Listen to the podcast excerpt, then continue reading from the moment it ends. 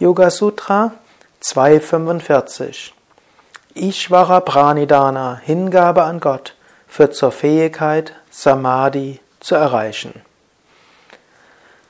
Patanjali schreibt Yoga Sutra als Raja Yoga Werk, Werk der königlichen Geisteskontrolle.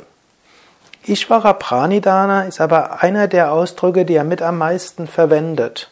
Er hat es im ersten Kapitel verwendet, am Anfang des zweiten Kapitels und jetzt nochmal. Und jetzt ist es sehr kurz. Hingabe an Gott führt zur Fähigkeit, Samadhi zu erreichen. Hingabe an Gott, etwas Wichtiges. Über Hingabe an Gott kommt Samadhi. Interessanterweise sagt er das auch ganz einfach, ohne weitere Dinge. Es gibt nämlich viele Menschen, die hauptsächlich durch Hingabe zu Samadhi gekommen sind. Auf eine gewisse Weise kann man auch sagen, Bhakti und Jnana sind vielleicht die einfachsten Weisen ins Überbewusstsein hineinzugehen.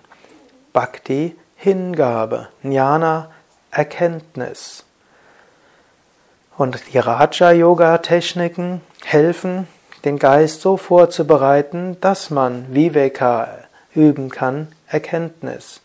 Wer sich erinnert, hm, vor den Yamas und Niyamas hat ja Patanjali gesprochen über Vivekakyati als Hauptmittel zur Erkenntnis zu kommen und zur Einheit zu kommen, die dauerhafte Unterscheidungskraft.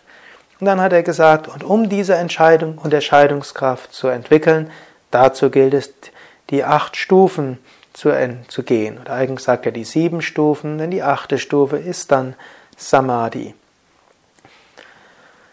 So helfen alle Yoga-Techniken, um zum Jnana zu kommen, zum höchsten Wissen. Und so hilft Ishvara Pranidhana allein zum höchsten Wissen zu kommen. So entwickle immer wieder Hingabe an Gott, entwickle hm, die Fähigkeit, Gottes Gegenwart zu sehen und letztlich auch konkrete Gottesverehrungsformen wie Puja, Homa, Arati, Gottesdienste, sich verneigen, Mantra singen, Mantra wiederholen, ein Bild anzuschauen, all das hilft, Samadhi zu erreichen.